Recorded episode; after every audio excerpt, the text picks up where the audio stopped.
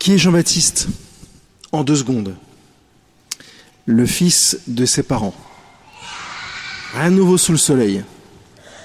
Sauf que Zacharie était prêtre et donc que Jean-Baptiste est prêtre. Et donc sa place, c'est pas dans le désert, c'est au temple. Et pourquoi est-ce qu'il est dans le désert et pas au temple? Parce qu'il veut que sa vie soit cohérente, simplement parce que le temple va pas bien.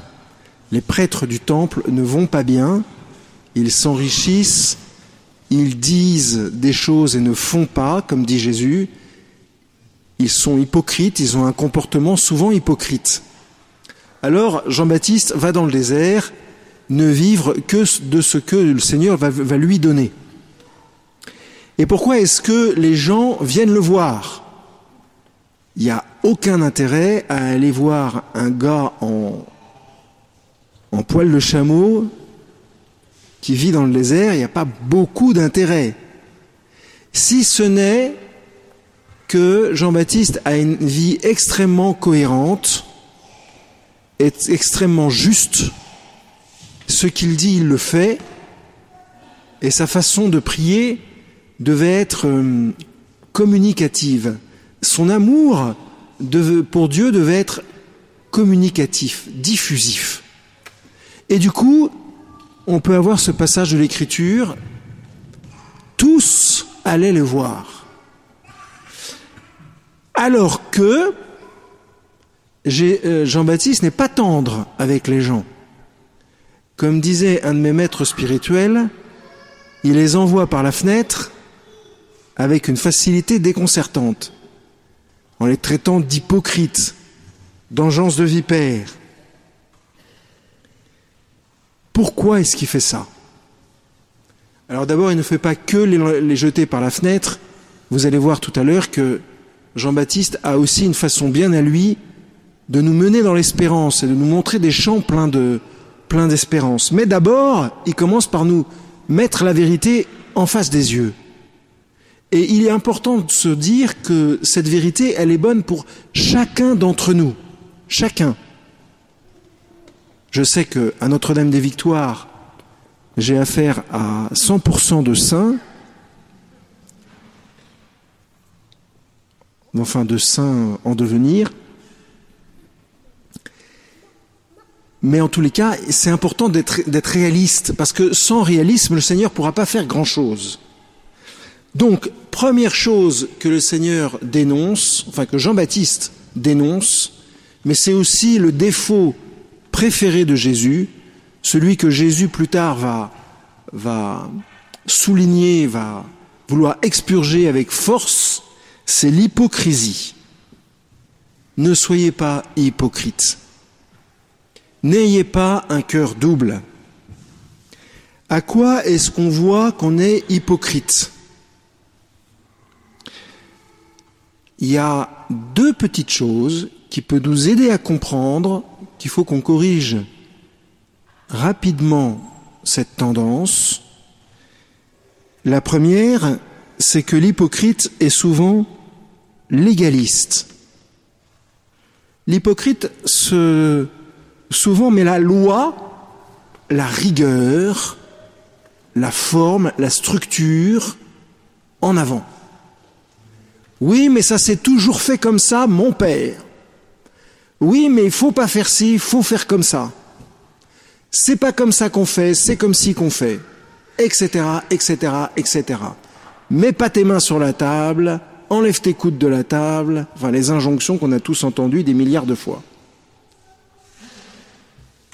C'est bien d'avoir des lois, c'est ce que le Seigneur donne au peuple.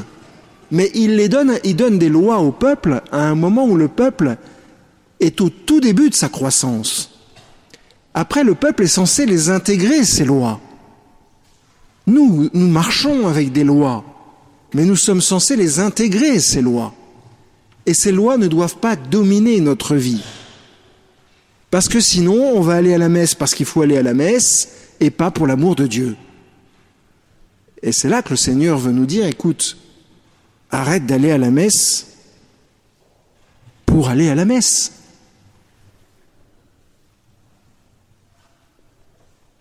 Ça n'a pas de sens. Alors vous allez me dire, oui, mais dans ces cas-là, je vais plus aller à la messe.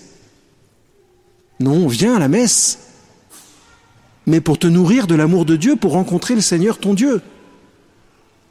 Pour que le Seigneur ton Dieu te donne lui-même, de main à la main, de cœur à cœur, ce qui est nécessaire pour toi pour que tu puisses avancer paisiblement. Deuxième défaut qui montre l'hypocrisie du doigt, c'est à l'inverse du légalisme, la tolérance. Vous savez, il y a des gens qui disent jamais non. Il y a des gens qui interdisent jamais. Il y a des gens qui, quand on leur demande de se positionner sur un point ou sur un autre, ils sont toujours entre les deux. Il n'y a pas de oui, il n'y a pas de non. Il y a une espèce de mollesse. Eh bien ça, c'est très souvent le signe d'un cœur hypocrite, d'un cœur qui ne sait pas se définir, se déterminer, d'un cœur qui ne veut pas se donner. Souvent, en amour, ça donne des choses catastrophiques.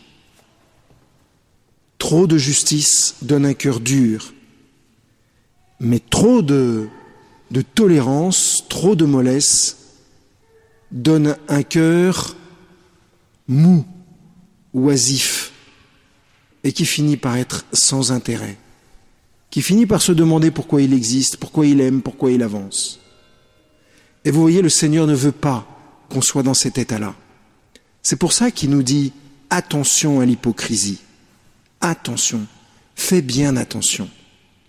Il y a un autre domaine où l'hypocrisie se manifeste, c'est dans notre foi, tout simplement.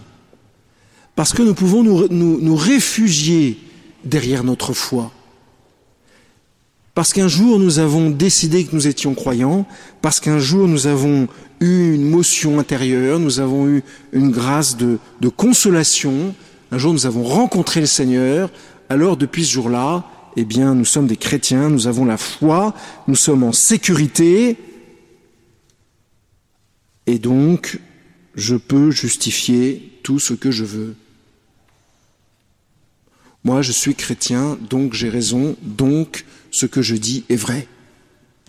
Je pense que ça c'est un défaut que beaucoup de prêtres ont. Je me nomme en premier parce que je pense que c'est vrai. C'est un des lieux où je dois combattre à toute force. Parce que la foi n'est pas un bien de famille. La foi n'est pas un bijou de famille. La foi, c'est quelque chose de tonique, de vivifiant. La foi, c'est un mouvement en nous. C'est un mouvement qui vient directement du cœur de Dieu et qui est donné à chaque baptisé si la foi en nous est statique, c'est qu'il y a quelque part de l'hypocrisie. Faut pas se, se mettre un voile devant les yeux. Alors, que faire quand c'est comme ça? Quand on a repéré ces choses-là, quand on a repéré qu'il fallait qu'on se convertisse, bah d'abord prendre conscience que c'est une affaire de terrassement rendez droit les sentiers du Seigneur, c'est une affaire de terrassement. Ça veut dire que c'est quelque chose qui va prendre du temps et qui est lourd. Déplacer des, tombereaux de terre, c'est lourd. Il n'y a qu'à vivre à Paris en ce moment pour se rendre compte à quel point ça peut être pénible. Donc que faire? Prendre patience et discerner. Discerner, ça veut dire couper. Le discernement, c'est mettre d'un côté ce qui est bon, de l'autre ce qui est mauvais, et se décider de se séparer de ce qui est mauvais. On ne va pas y arriver tout de suite. Le Seigneur va nous y aider, vous allez voir comment. Mais discerner, c'est avoir un regard juste sur une vérité et avoir une espérance sur cette vérité. Oui, je suis hypocrite. Oui, je me réfugie derrière ma foi. Oui, je me réfugie derrière le statut de prêtre, surtout en public. D'accord. Une fois que j'ai vu ça, qu'est-ce que je fais? Je discerne. Je ne culpabilise pas. C'est inutile. La fausse culpabilité, c'est comme des fers qu'on a au pied et qui nous empêchent d'avancer. Alors j'implore le Seigneur. Et le Seigneur vient vers moi. Et le Seigneur me délivre. Et le Seigneur m'aide. Où est-ce que nous en avons dans l'Écriture la trace, la preuve, la matérialité? Eh bien précisément au moment où Jean-Baptiste baptise les gens. Il baptise des gens qui traitent d'hypocrites. Très bien. Nous en sommes. Très bien. Et qui est-ce qui arrive parmi ces gens pour être lui-même baptisé? Jésus. Il n'en a pas besoin, il n'est pas pécheur. Pourquoi est-ce qu'il fait ça? Parce que Jésus veut être solidaire de nous. Il veut être solidaire de nous. Qu'est-ce que ça veut dire être solidaire d'un pécheur pour Jésus? Ben, Ça veut dire que Jésus, en venant avec nous dans notre mouvement, c'est-à-dire en essayant de nous convertir, en venant avec nous dans ce mouvement, Jésus nous donne sa force. Jésus nous donne sa, vision. Jésus nous donne son cœur. Quand Jésus s'agenouille pour être baptisé, j'imagine que c'est ce qui s'est passé, à ce moment-là, il était humble, Jésus. Il a fait comme les autres. Et du coup, quand Jésus s'agenouille humblement, cette humilité nous est diffusée. Cette humilité nous est donnée à chacun, à chacun d'entre nous ici dans cette basilique.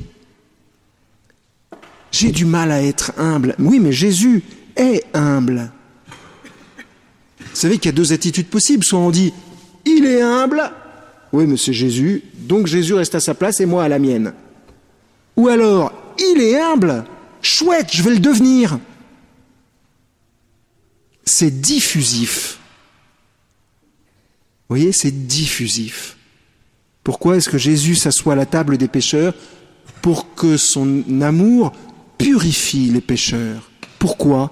Parce que, chers frères et sœurs, nous avons tant de mal à nous convertir. Et vous voyez, c'est cela que j'aimerais tant que vous reteniez aujourd'hui. Oui, nous sommes des pécheurs, c'est clair et net. Mais Jésus est là. Il est assis à notre table.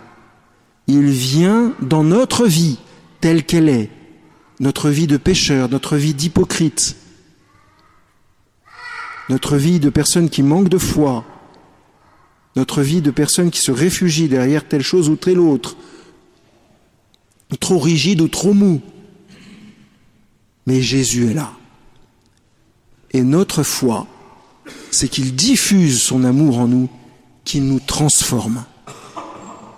Eh bien, demandons ce matin, si vous le voulez bien, cette grâce de consolation profonde pour chacun d'entre nous, cette grâce de réalisme aussi spirituel, simple, j'allais dire joyeux et viril, même si ce n'est pas facile à admettre. Ayons confiance dans le Christ, dans le Seigneur Jésus qui vient. Amen.